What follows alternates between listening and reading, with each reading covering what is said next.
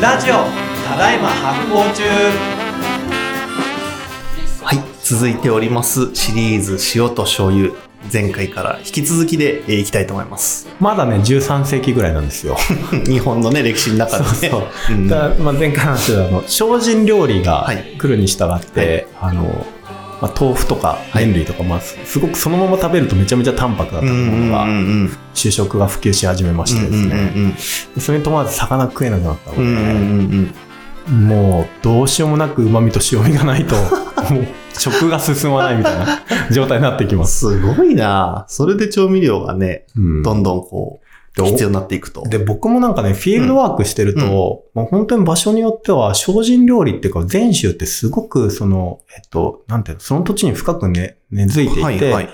あの、この間、えっと、福井のね、レンガっていうね、集落行ったんだけど、うんそこはなんかね、えっと、全州の寺を中心に集落が出来上がってんだけど、普通寺ってさ、境内とそうじゃないところが分けられてるじゃん。だはいはいはいはい。から寺の境内とそうじゃない、うんうん。町のところがはい、きちんと区別されてるでしょ、うん。もうレンガっていう地域はね、その区別がないのよ。えつまり面白い、もう寺の境内がイコール村みたいなはいはいはいはいはいはい。状態になってるのうんうんうんで、で、そこの、えっと、住んでる人たち全員、その、全州の、うんえー昔はね、戒律を守って生きてきたんだよ。はい。だから、そこの、そこには、あの、みん今でもお母さんたちが作ってる料理に結構立派な精進力、精進料理メニューがあるの。へでえ。精進料理を本当にごく自然に作ってる。はいはいはいはいまあ精進料理っぽいメソッドがいくつかあるんだけど、うんうんうんそうんのレシピで見事に出てくるから、はいはいはい。ずっと精進料理を食べて生きてきた人たちなんだよ。そうですよね。村全体が大きいお寺みたいなもんってことですもんね。すごく面白かったのは、はずしっていうメニはずしューがあって、はいそれはね、に、魚を使わないお寿司なの。ええ。そう。 魚使ってないから寿司じゃねえじゃんとか思うんだけど、はそのはずしっていうレシピがあって、はい植物性のものだけでお寿司を作るってい。いう。へえ。あるんだよへねー。だからそれぐらいやっぱりその、もう精進料理を、あの、前者をちゃんと信じたところも、うんきちんと戒律守って魚を食べないからさ。だから旨味と塩味ないと、うん。とてもとてもうん。あの、食べた気にならないということで、うこんうんうんうんういうところから調味料が、えー、ですね、鎌倉時代にですね、えードライブしていきます。ちょっとすいません。話ずれちゃうんですけど、その魚食べれなかったっていうのはどれぐらいの時期、どのぐらいの規模で食べれなかったんですかあ、もう、精進料理やるとずっとダメだよ。あ、そ、その、えっと、その、でもみんなが精進料理だけ食べてたわけじゃないじゃないですか。んうんうん。だから地域によって温度差はあるんだけど、うんうんでも少なくとも初めて、はいその、肉も魚も食べない、うんある程度のそのコミュニティが出てきたってことなんだよね。なるほど、なるほど。だから日本全体そうじゃないんだけど、はいはいそのコミュニティにおいては死活問題じゃん。その調味料があるかないかで。うんうんうんうんうんうん。なんだけど、僕もちょっと話それちゃうんだけど、これね、また別のシリーズでやろうと思ったんだけど、うん本当はね、この時ね、部分的に肉食許されてんだよね。えお寺の僧侶でも。え そう。なんかね、具合悪い時はしょうがなく食べていいよ。えなんか緩いのが。はいはいはいはい。だから、なんか日本人は肉食べないよねとか、うんうんね、精進料理魚食べないよねとか言ってるんですけど、実は例外があって、いつかその、また別シリーズで肉食っていうテーマで面白あの、ちょっと話をしたいなと思います。はい。いいですね、いいですね。はい。 はい。僕、肉食の名残を尋ねるフィールドワークが結構好き で。肉食の名残を尋ねるフィールドワーク。そうそうそんなの存在するああるのよ、あるね。はいはいあんまりね、ちょちょっと今の法律とかにいろいろ触るとこもあるから、はいはいあんまり深くは言えないんだけど、はいはいはいはいあの、日本はだから実は意外にやってたのよ。肉食を。へ意外にやったんだけど、でもオフィシャルにはやっぱり肉は食べちゃダメで、ぇー。うんうん精進料理は魚も食べちゃダメで、はい。あの、結構そこら辺のタブー感っていうのはうんうんうん他の国よりだいぶ強い感じだね。へぇー。はい。ありっていうがとのうございます。が庶民のところにも結構やっぱりこう広まっていくっていうのは、うんうんまあ、鎌倉時代なんですけど、でその時にですね、えっと、まあ、どういううものが、えー作られていったのかっていうことですね。あの、調味料としてですね、また醤油的なものの話になりますけれども、まず、この時にね、えっとね、すごく、す、水分の多い、うんなんか、もろもろの味噌みたいなのがね、出てきてますね。えっと、まずですね、うんえっと、鎌倉末期の1300年頃に、えっと、中寺類記っていうですね、まあ、レシピ集みたいな、はい。あの、うん、ができます。で、こ中の時汁に、息がレシピ集。はい。タレ味噌っていうのが出てきます。タレ味噌を 怪しくなってき怪た。しくなってきたぞ。タレ味噌っていう記述が出てます。なんかこういうの僕夜な夜なずっと調べてんだけどさ、何やってんだろうなとそうです思 ねう。。結構危ないです ね。国立、もう、なんか文献アーカイブとかのサイトを見て さ、どこに書いたんだ俺みたいな。崩し字読みづれーみたいな。はい。タレ味噌というのがありますね。これはですね、うんえーっと、えーどういうふうにやってるかっていうと、まあ、その統治上の、はいまたその大豆皮塩みたいなうんね、うん豆皮塩みたいなものを、水で薄めて煮詰める。ほう。で、そうすると柔らかく崩れていくじゃん。ん。でそれを、まあ、コステが絞って、布みたいなのを絞っはいはいはいはて、いそこから垂れてきた汁を、麺とかに入れんだよ。おー麺ってさ、はい。固形じゃなくて、シャバシャバの方がはい。合わせて食いやすくないです絶か対そうですよね。ですよね。はい。ここで、だから、初めて、あの、なんていうの味噌よりも固形のトーチみたいな硬い味噌よりも、は柔らかい調味料に合わせなきゃいけない必然性が出てくるんいだよはいはいはい。麺類とかこう、あと豆腐とかもさ、はいはいはいはい。豆腐自体が柔らかいかうんら、調味料も柔らかい方がいいじゃん。そうですね。塗ったりとかできたら。はいはいはい。全体に広げるとか。これまでの味噌ってカ硬いから、はいはいはいはいカチカチだから、うんうんうん。合わないわけあんまり。そうですね。だから全体に行き届かないしだ。から水で薄めて、たりとかしちゃうのよ。うわ。酒で薄めたりとかしちゃうのよ。はいはで、もろもろの味噌っていうのはできて、これが精進料理の主食スタイルに結構合います。うおーいや、精進料理の存在が、醤油までの道をドライブさせてますそうね。ここで、調味料が柔らかく、必勝が柔らかくなるっていうね、精進料理によって。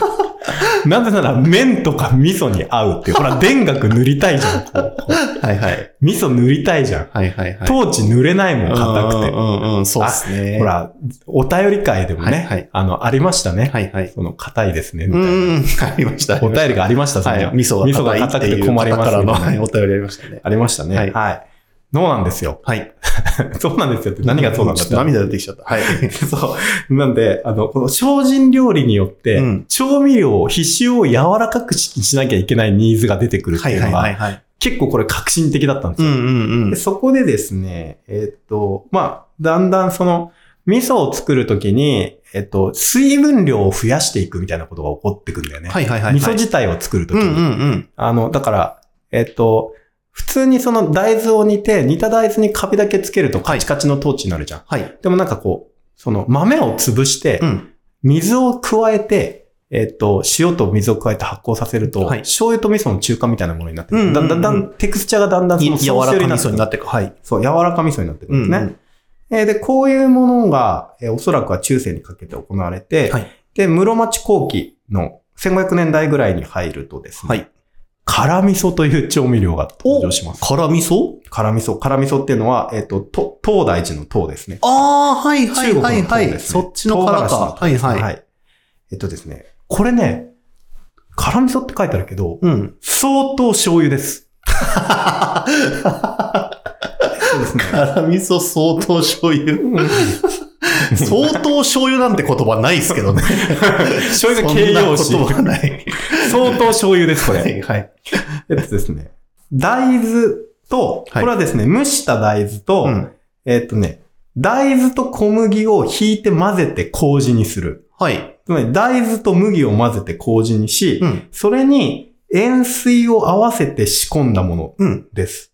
だから今の醤油って大豆と小麦を混ぜたものを麹にして、そこに塩水を合わせていくので、はい。あ、醤油なんだよ。はいはいはい相当醤油なんだよ。うんうんうん。ただね、今の醤油よりも、塩、えっとね、水分濃度が高いです。あ、低いです。ごめんなさい。低くて50%半分ぐらいなんだけども、えっと、味噌の場合は30%とかなんで、うんうん、味噌よりは多いんだけど、多いうんうんしょ醤油よりはちょっと少ないみたいな状態の、ちょうど味噌と醤油の中間なんだけど、うんうんうん麹の作り方は限りなく醤油みたいな、はいはいはいはい相当醤油が出て、で、これが、このペーストをさらに絞って液体部分をソースとして使ってる形跡がうんあるので、で、ここまでになって、このね、辛味噌はね、割とね、日常的に使われてた、庶民の人も使ってたそうです。あ、そうなんですね。はへだからーこの頃に、なって、平安時代では、もうマウント用のはい。超高級調味料だった、うんうんえー醤油的なものがですね、えっ、と、室町の後期にかかって、庶民も比較的使えるぐらいな感じにほう。なってきていることはいはいはいがはい確認できます。うんうで、それに際して製法も、えー非常にですね、えー醤油的になっていきますので、ここまでで7合目ぐらいまで来てるでしょうね。あ あ、来てるな。近代の商品のはいはいはい。こうやって段階的になっていったんだけど、うんポイントは、まあ、平安時代は、その、えー中国から来たものの、なんかこう、見せびらかしみたいなので、はいまあ、基本的にはほとんど一般うんの方には関係なかった。でそれが、えー鎌倉時代になっていくと、えーその、すごい淡白なはい。食事になるので、うんうん。調味料なきゃいけなかったし、ここで登場した麺とか豆腐っていうものに対して合わせるには柔らかい調味料じゃなきゃいけなかったので、えーだんだんその固形の硬いその豆チみたいなのが柔らかくなってういんく。うんうんうん。で、さらにはその麺とかに合わせるときはもうそのつゆを作るために、本当は液体に近い方がいいので、はいはいでそれの柔らかいやつをさらに絞って、うんうんうん。ソースとししての調味料というのが登場してくるというのが室町後期までなので、これが醤油前夜です。て。醤油前夜。ここでですね、うん一旦江戸時代に入る前にですね、お中国の醤油を見ていきたいと思います。はいはい。ね中国統治みたいなのがすごいできたよ多角的っていうのがはいあったんですけど、はいえっとね、じゃあこの、じゃあこの中国一方、この中世の時代どうだったのかっていうお話ですね。うん。でですね、えっと、中国では、まあ、結論から言うとね、醤油的なものはあんま発達してないっぽういんです。うんうんなんかあの、あるんだけど、うん。うん。日本みたいになんか、あの、すごい醤油大事だぜみたいな、うんうんどんどん醤油向かってこうみたいな流れはうんうんうんうんあんまりなくて、はいどっちかっていうとね、柔らかい味噌。はいはいはいはい。さっき言った、その、トーチに、えっと、水分量を多くして、はいえーしていったりとか、水で薄めたりとかしていくような、その柔らか味噌みたいなものうん。が好まれていく。そうなんですね。そう。で、えっとね、えーで、えーこの時にね、中国ではですね、まあ、結構ね、高級品なんだよね、その醤油的なもの。もうちょっとね、ドロッとした、うん。なんか中国醤油ってほら、もうちょっと濃くないなんかソースっぽいよね。いや、中国醤油を知らないですね。あの、ラオなんとかとかっていうのがあるんだけど、もっととろーっとしてて、あちょーっと甘みが強かったりするんだけど、はいはいなんか、まあ、い日本のその、シャバシャバで、こうう、んドライみたいなものがあんま出てこないのよ。はー一部あるんだけど、はいあんまり発達しなくてですね。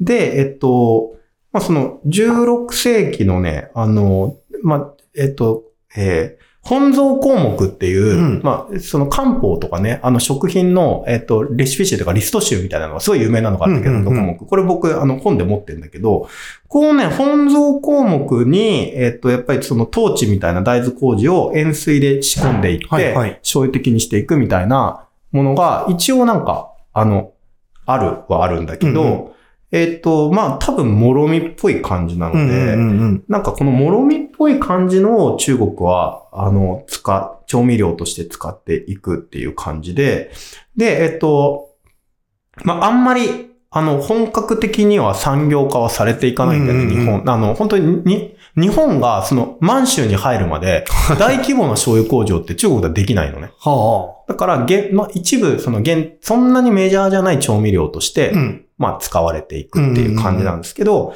えっとね、南の方のね、あの、庶民向けの醤油的なものっていうのが、まあ、あってう、ん。それがね、麺醤と言います。麺じゃん。はい。麺醤というのはですね、えっとね、えー大豆は使わないで、はい。小麦だけで麹を作って、うん。それをこう塩水で仕込んでいく。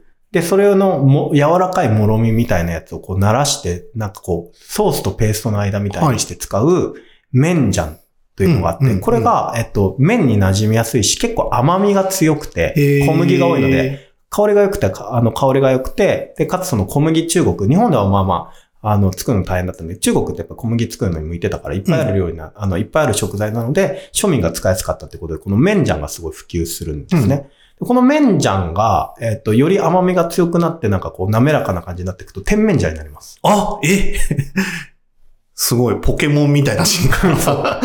そう、だから、 甜麺醤のはい。原型みたいなの、こう、はい中世にできてる、こう、麺醤ってやつで、え、で、こいつが、まあ、その、えー、中華料理の、なんかその醤油的なものとしてポピュラーになったけど、へー僕らからするとあんま醤油じゃないよね。はいはいまはあい。柔らかいけどさ、うんうんうんうん。柔らかいけどこ確かに確かうに。ねっとりしてねさっとり、だいぶねっと甘りしい、てますね。甘い、はいねはい。日本のやはいっぱりこう、シャバシャバで濃いやつとちょっと違うじゃん。あ、そうだから、同じ醤油的なものといっても、中国と日本で好まれるものが違ってですね、はいはいはい。だから中国の醤油ってこういう甜麺醤系のところに発達していくんだけど、その、うんつうの辛、辛口のこう、もろみをこう絞っはいはたいみたいなやつは、あるんだけど、そんなに重宝はされてないっていうか、は可いはいはいはい内製手工業にとどまってるっていうのが実態なことが分かりました、今回調べて。いや、確かにさっき平久さんが中国柔らか味噌が多いって聞いてどういうことかなって思ったんですけど、甜麺醤もそうだし、うんポうんポーチ醤も豆板醤も考えてみれば全部柔らかもろみなの。柔らかもろみっすそうね。だ、柔らかもろみの方がなんか中国良かったんだろうね。はいはいはいはい。で、ほら、肉とかに合わせやすいしうね、んうんうんうんうん。なんかその、唐辛子とかにも合わせやすいし、うんうんうんうんなんかそういう感じだったんだと思うんっうてんうて、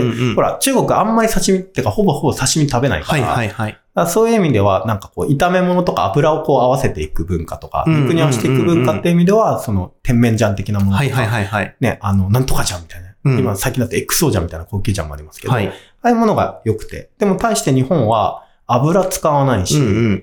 肉も使わないし、うんうん精進料理だと魚も使わないので、えっと、結構その、全然違う、もうちょっとその、か辛口っていうか、しょっぱいもの、うんうんうんうん塩っぽいものみたいなものはいが、はい。こう好まれていくようになるっていう感じそうで、か分岐していきますすね、ごい。この中世のところで、うんうんえっと、中国と日本でその醤油の文化を分岐していきうます。んうんうんうん。まあ、古代の時代はね、その非統治みたいなものはいで繋がってたんですけど、は一緒だったけどはいここから別の道を辿っていくことになるとすごい。いうことで、うん。いよいよ次回が、えー今僕たちが醤油だと思っているものの、勃興です。おー、だいぶ近づいてきた。はい。じゃあ今日はこんな感じでいいんじゃないですかね。はい。はい。